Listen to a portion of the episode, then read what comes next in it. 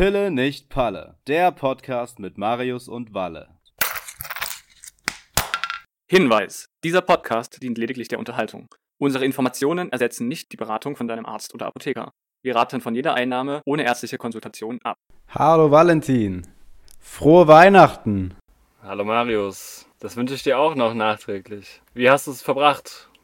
Ich habe die Weihnachten äh, ganz besinnlich verbracht vor den äh, festtäglichen Weihnachtsgeschmäckern. In der Küche habe ich Weihnachten verbracht, unterm Weihnachtsbaum selbstverständlich. Ähm, arzneimittelfrei. Ich habe auch nicht in der Apotheke gearbeitet. Vor, vor zwei Jahren war ich das letzte Mal während der Arbeitszeit auch in der Apotheke unterwegs und mir ist da auch aufgefallen, was die Omas schon für Mittel gegen Blähung und so gekauft haben. war das bei dir auch so? Was sind so die OTC- Hits zu Weihnachten? Ja, eigentlich hauptsächlich Geschenke für die Omas, würde ich sagen. So Kosmetikcremes und dies und das. Uh, ja. Das ist natürlich trotzdem auch eine Zeit, wo nochmal die eigenen Vorräte aufgefrischt werden und dann natürlich auch vorwiegend Schmerzmittel, um die Weihnachtstage betäubt, ohne Schmerzen zu verbringen. Klar, Verdauung ist ein wichtiges Thema, auch zu Weihnachten. Pantoprazol, um das Sodbrennen nach dem Weihnachtsbraten zu vermindern. Auch gern gekauft das würde ich sagen, sind so die Sachen, an die ich mich jetzt am meisten erinnere, ad hoc. Ja, der Weihnachtsbraten ist nicht gesund, er ist nicht nachhaltig, aber er gehört einfach für viele so dazu. Und anstatt die Ernährung umzustellen, haben wir aus der Apotheke kleine Mittelchen. Okay, kann man machen. Ja, Mittelchen, um die Kultur aufrechtzuerhalten. Die Esskultur das hält das Ganze noch am Laufen. Ansonsten ist es ja auch immer eine sehr schöne Zeit zwischen den Jahren, die man verbringt, wo man mal nichts tut, ne? mal ausspannt, arzneimittelfrei, wie du so schon gesagt hast. Das Jahr Revue passieren lassen, das neue Jahr kommt schon auf einen zu, ist aber noch nicht ganz da. Es werden Pläne geschmiedet für das, was kommt. Und ja, der Blick in die Zukunft, wie ist er für dich? Der Blick für mich in die Zukunft, ja, das, ja, gute Frage. Du hast recht, du hast es gerade schön gesagt, ne? die, die Weihnachtszeit, da kommt man mal runter, setzt sich mit sich selbst auseinander und man kann schauen, wie es weitergeht. Der, der Blick für mich in die Zukunft ist für mich persönlich ein, recht schöner. Ich bin gerade dabei, mich als ähm, Pharmaziejournalist selbstständig zu machen und kann ähm, solche Sachen wie diesen Podcast mehr oder weniger hauptberuflich machen, auch wenn das jetzt kein Geld einbringt. Aber das, der Blick in die Zukunft für mich scheint rosig. Ich bin frei, ich arbeite erstmal nicht in der Apotheke, aber ich möchte im nächsten Jahr in Berlin gerne in einer Kiezapotheke arbeiten, ein paar Nachtdienste übernehmen und natürlich den Boden der Tatsachen nicht zu verlieren. Wie, wie ist dein Blick in die Zukunft, Valentin? Auf jeden Fall, äh, abgesehen von der allgegenwärtigen Unsicherheit im Hinblick auf die pandemische Lage doch auch recht rosig. Ich fange eine neue Stelle an, an der Uniklinik. Ja, darauf freue ich mich auf jeden Fall schon sehr. Neue Aufgaben, neue Herausforderungen. Erstmal eine befristete Anstellung und mal gucken, wie es dann in der zweiten Jahreshälfte weitergeht. Bin da sehr optimistisch, dass es nochmal einen neuen, umfassenderen Blick auf Versorgung und die Anwendung von Medikamenten im Krankenhaus bringt. Darauf freue ich mich sehr. Und ja, privat denke ich, wird es auf jeden Fall auch wieder ein schönes, schnapsiges, nee, kann man nicht sagen. Schnapsig? Ein rosiges Jahr. Na, ist ja eine Schnapszahl. 2022 ist ja schon irgendwie eine Schnapszahl. Äh, nee, ich habe eigentlich, ich habe mir vorgenommen, genau, nochmal die 20er richtig zu genießen und so viel wie möglich eben auch Zeit draußen zu verbringen, wieder mal und mich ein bisschen auszuleben noch in meinem vertikalen und balancierenden Hobbys. Klettern und Slacken. Ja. Cool, das, das ist genau, die, genau, die richtige, genau der richtige Ansatz. Also wir erkunden immer weitere Gefilde in der Pharmazie und auch außerhalb der Pharmazie. Beim Pille-Palle Podcast, wir sind ja gerade dabei, innerhalb dieser Folge, also jetzt, das, was jetzt gerade passiert, ist das Outro, das Staffelfinale sozusagen der ersten Staffel Pille nicht Palle. Das war unser Debüt, das ist jetzt also die sechste Folge mit dem Intro zusammen das siebte, glaube ich sogar. Habe ich mich verzählt? Nee. Korrekt, das ist korrekt. Und, äh, und wir hatten viel Spaß, haben viel rumexperimentiert, wachsen langsam, wachsen vielleicht beständig, vielleicht wir wachsen stetig, ja. Stetig. Das ist halt unser, unser Hobby. Wir, wir machen es nebenbei und es ist natürlich niemals leicht, gerade wenn neue Projekte auf einen lauern, diese, diese Zeit dann auch dauerhaft zu bespielen, wenn es kein Projekt ist, wovon man leben kann. Aber mal schauen. Wir, werden eine Pille nicht Palle Pause machen.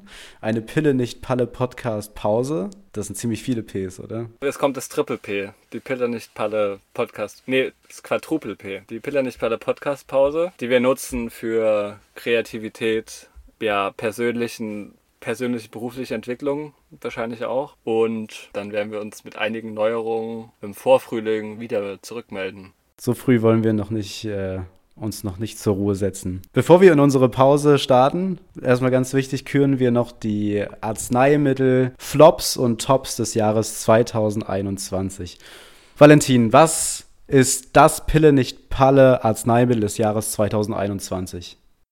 Also nach langer und reiflicher Überlegung und schwierigen Diskussionen sind wir zum Schluss gekommen, dass wie schon eigentlich auch 2020, äh, 2021 das Arzneimittel des Jahres Tocinameran, Hä? wahrscheinlich viel besser bekannt unter dem Namen Comirnaty. Ah. Ein gutes Beispiel für Branding, wenn man den internationalen Freinamen eigentlich noch nie gehört hat, aber Pfizer BioNTech Covid-19 Vaccine oder Comirnaty dafür umso besser kennt. Ja, Marius, Comirnaty, die meist applizierteste Impfung in einem Jahr, ziemlich sicher. Wahrscheinlich aber auch das umsatzstärkste Medikament innerhalb eines Jahres, was es je gab. Also leider sind die Quartalsberichte des vierten Jahres von BioNTech noch nicht raus.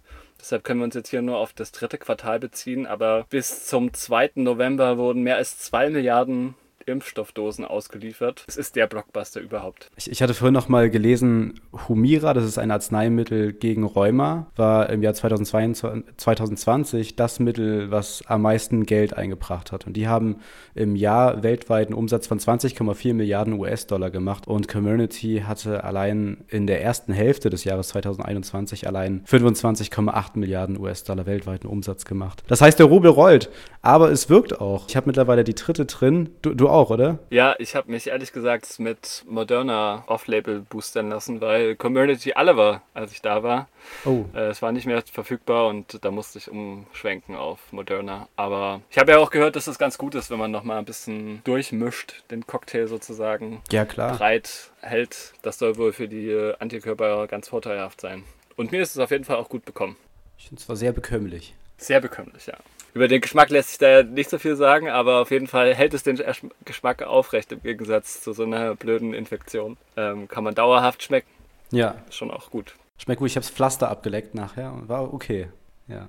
Ist nicht nur deswegen das Arzneimittel des Jahres, weil es auf jeden Fall auch nicht das letzte Medikament auf Basis dieser mRNA-Technologie ist, was auf den Markt kommt. BioNTech hat da schon einige in der Pipeline, vor allen Dingen auch im Bereich der Onkologie und eben im Bereich der individualisierten Immunotherapie. Zwei Bereiche, auf die ich sehr, sehr gespannt bin, was da noch kommen und passieren wird. Möglicherweise auch schon Grippeimpfstoff. Das ist sozusagen auch schon für die erste Jahreshälfte 2022 zumindest die die Veröffentlichung der Studien geplant, auch wieder in Kooperation mit Pfizer. Das äh, ist auf jeden Fall auch eine spannende Entwicklung, ne? dass so ein kleines, gut, Startup ist vielleicht in dem Bereich schon auch ein bisschen jetzt nicht mehr treffend, weil es ja doch jetzt eine große Bude ist inzwischen. Aber zu Beginn der Kooperation war es auf jeden Fall noch der kleine Bruder mit dann dem Know-how von Pfizer im Hinblick eben auf die Durchführung solch großer Studien und der Nutzung dieser Vertriebsstrukturen auf jeden Fall auch eine Erfolgsstory für beide. Leider ist nicht bekannt, wie viel Pfizer an den Impfstoffdosen mitverdient, aber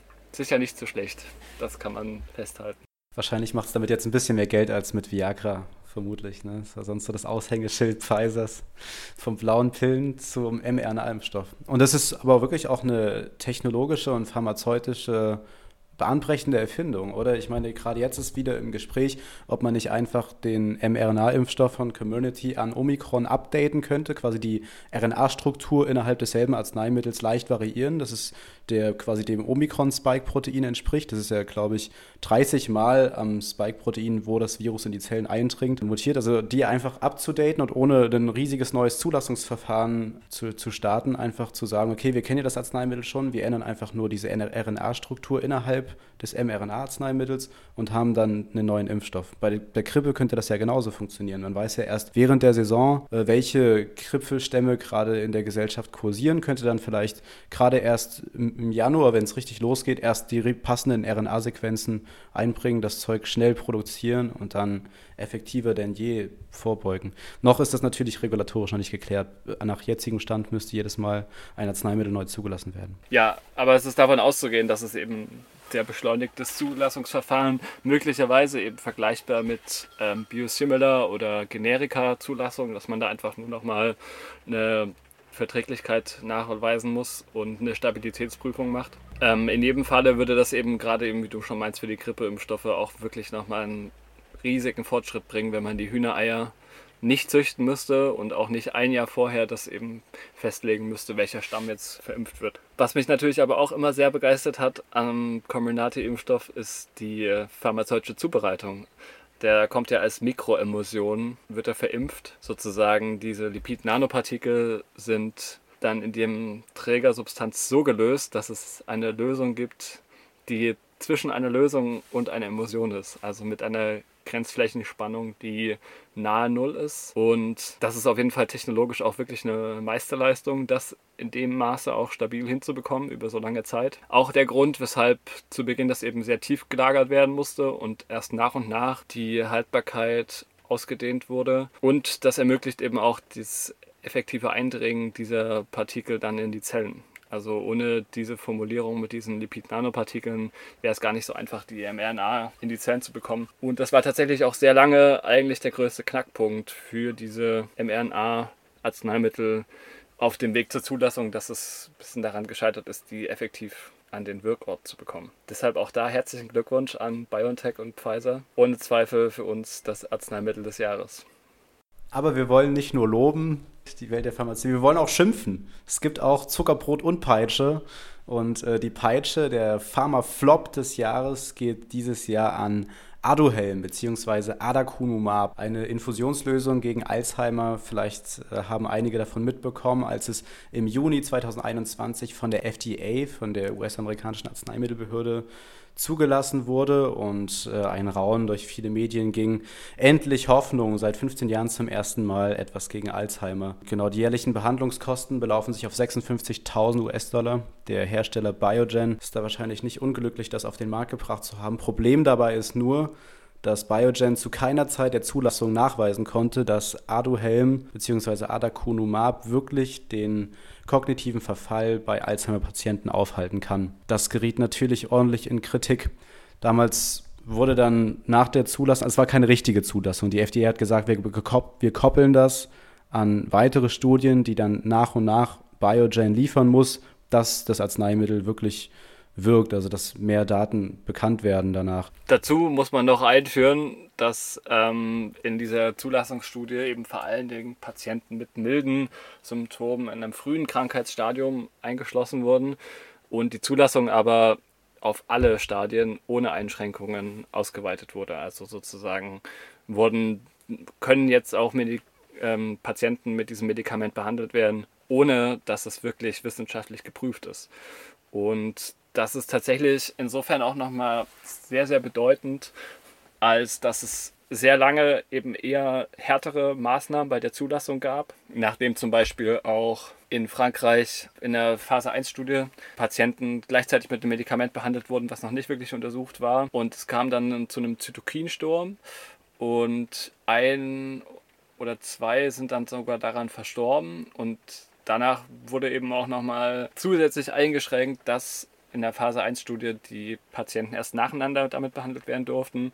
Und prinzipiell war bisher eigentlich auch der Stand, dass die Studien nacheinander durchgeführt werden müssen. Also erst bei wenigen, um zu zeigen, dass es verträglich ist und die Dosis zu finden. Dann diese Dosisfindung nochmal in der zweiten Studie äh, mit verschiedenen Schemata und dann in der dritten randomisierten Studie wird wirklich dann die Wirksamkeit äh, an der größeren Population bewiesen. Für Combinati war der Fortschritt, dass man eben auch sehr schnell dieses Medikament zulassen konnte, darin, dass die Studien ineinander übergingen im Hinblick auf die Begutachtung. Also die Daten aus den ersten zwei Phasen konnten direkt begutachtet werden, während die dritte schon angefangen wurde. Und auch, dass Patienten, die in den ersten beiden Phasen teilgenommen haben, dann auch in der dritten Phase wieder mit untersucht wurden, was natürlich ein deutlich schnelleres und auch kostengünstigeres Verfahren eigentlich ist. Und das ermöglicht eben auch gerade jetzt in so einer pandemischen Situation sehr schnell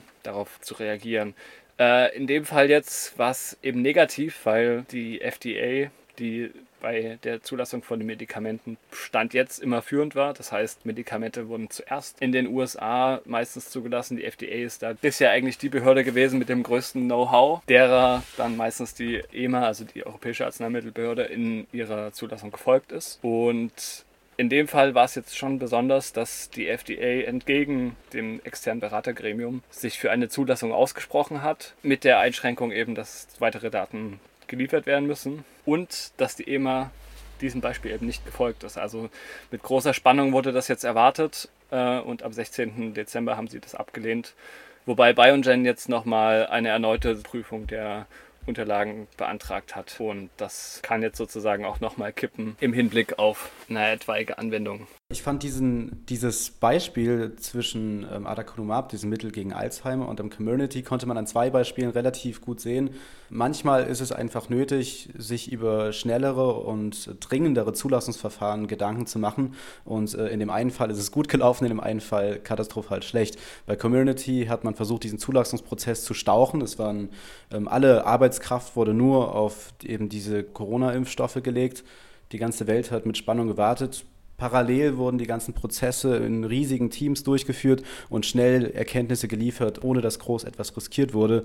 Bei Aduhelm hat man gesagt, okay, wir haben jetzt hier ein Mittel, es ist zur Behandlung einer schweren Erkrankung zugelassen, gegen das wir eigentlich nichts anderes haben.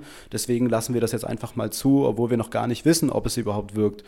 Und das Problem ist ja, dass einfach Patienten, die an Alzheimer erkrankt sind, so einen riesigen Leidensdruck haben, dass sie all ihre Kraft an irgendwelche neuen Arzneimittel klammern und auch diese Arzneimittel einfordern und äh, dann eben riskieren, auch unerwünschte Nebenwirkungen von Mitteln zu, zu erleiden, die überhaupt gar nichts bringen. Und hier war es auch so, dass dann innerhalb der ersten Monate gezeigt wurde, okay, es traten mehr Hirnödeme und mehr Hirnblutungen unter diesem Adaconumab auf. Und klar, wie du gesagt hast, die EMA hat gesagt, nee, wir machen da nicht mit. Das ist vielleicht auch gut so ein wichtiger Schritt in meinen Augen für die Emanzipation Europas von den USA, dass jetzt auch die Arzneimittelbehörde zeigt, dass sie unabhängig und äh, mit der ausreichenden Expertise, die auf jeden Fall auch vorhanden ist, eigene unabhängige Urteile treffen kann. Guter Schritt für Europa. Das war also der Flop des Jahres 2021. Man sagt ja The Good, The Bad, The Ugly, wie dieser alte Western. Was, was war das hässlichste Arzneimittel 2021? Oh, das ist jetzt äh, schwierig. Das hässlichste Arzneimittel 2021. AstraZeneca vielleicht? AstraZeneca? Ja, eigentlich, eigentlich schon. Also, wenn man jetzt mal auf rein das mediale Urteil ausgeht, dann muss man schon sagen, dass Astra wohl das meist ähm, verschmähte Medikament 2021 war. Auf jeden Fall wurden dann sozusagen ausgehend davon eine große Reihe eben auch an Impfskepsis gegenüber diesem Vakzin deutlich und eigentlich auch sehr schade, weil es eigentlich ein Vakzin hätte sein können, was vielen, die vielleicht noch Bedenken gegenüber dem mRNA-Impfstoff haben, aufgrund der Langzeitfolgen. Wobei ich hier an dieser Stelle gerne nochmal ein neues Argument, also nee, neu ist es nicht, aber ein für mich neues und wichtiges Argument, was man vielleicht bei Impfskeptikern, die sich über die Langzeitfolgen Gedanken machen, präsentieren kann, ist, wenn sie dann rauchen oder trinken, ob sie sich denn dann bei einem Glas Wein oder einer Zigarette äh, einen Kopf über Langzeitfolgen machen. Das könnte man so mal im Raum stellen. Ja, aber man muss schon auch sagen, eine Impfe macht jetzt nicht so viel Spaß wie Kippe und Bierchen. Ja, das stimmt. Obwohl eigentlich schon, also mir hat Spaß gemacht auch. Ja, schon. Also war schon, war schon auch ein Highlight dieses Jahr auf jeden Fall, diese Impfung. Lange erwartet, lange ersehnt, dann so ein kleiner Pieks. Ja, was bringt das neue Jahr für uns und für Apotheken? Das ist ja noch eine spannende Frage. Ja, da steht einiges in der Pipeline. Das ist wirklich beeindruckend. Eigentlich sollte ja gleich am 1. Januar, das ist jetzt, heute ist ja Mittwoch, Nachmittag, ist ja ein Live-Podcast sozusagen. ähm, soll ja eigentlich ähm, schon in, in drei bis vier Tagen am 1. Januar sollte das E-Rezept verpflichtend eingeführt werden, dass keine Papierrezepte mehr außer bei Opioidrezepten verordnet werden und auch pharmazeutische Dienstleistungen, die ähm, Apotheken dafür vergüten sollen, beispielsweise Medikationschecks durchzuführen, dass sie das von ähm, Krankenkassen abbrechen lassen können. Beides kommt erstmal auf unbestimmbare Zeit nicht, obwohl das schon lange so angekündigt, lange erwartet war. Das liegt an verschiedenen Gründen. Beim ähm, E-Rezept ist es so, dass viele ähm, Dienstleister im Gesundheitssystem sagen, unsere digitalen Strukturen sind einfach noch nicht bereit, dass wir das durchsetzen können. Beim pharmazeutischen Dienstleistungen ist es so, dass da der ähm, Deutsche Apothekerverband schon seit Monaten mit dem Spitzenverband der gesetzlichen Krankenversicherung verhandelt und es noch zu keiner Einigung gekommen ist. Also auch hier wird es noch ein bisschen dauern. Das liegt aber auf, das liegt auf Eis. Aber, und das führt uns wieder zurück zu unserem Highlight des Jahres, dem Arzneimittel des Jahres 2021, die Impfungen. Die Impfungen kommen in die Apotheke, sind schon in der Apotheke. Ich habe gelesen, dass die ersten Apotheker schon fleißig geboostert haben in ihren Apothekenräumen. Und das ist doch erfreulich. Das ist eine kleine Überraschung zum Ende des Jahres gewesen, findest du nicht? In jedem Fall mal wieder ein wichtiger Dienst an der Gesellschaft, den wir da ableisten. Ja gut, wir nicht, aber den Apotheken da ableisten. Und es ist auf jeden Fall deshalb auch abzusehen, dass das Jahr 2022 für Apotheken weiter sehr spannend bleibt, im Hinblick eben auf das E-Rezept und oder die pharmazeutischen Dienstleistungen. Diese beiden Themen werden uns wahrscheinlich hauptsächlich neben den pandemischen Entwicklungen mit begleiten. Es bleibt spannend. Es bleibt spannend. Es bleibt spannend für die Apotheke. Wir erwarten und freuen uns auf ein spannendes Jahr 2022 und verabschieden uns damit von der ersten Staffel und aus diesem Jahr und wünschen euch, lieben Hörerinnen und Hörern, einen guten Rutsch guten Start, dass euch die Arzneimittel nicht, nicht loslassen, nicht in Ruhe lassen. Wenn ihr drängende Fragen oder Anmerkungen, Anregungen habt, freuen wir uns immer über Feedback persönlich und oder über Insta oder Twitter. Sind wir für euch jederzeit erreichbar. Und ja, lasst euch gut gehen, bleibt gesund, bleibt gut gelaunt, soweit es geht, bleibt optimistisch, bleibt Corona-frei. Bis bald.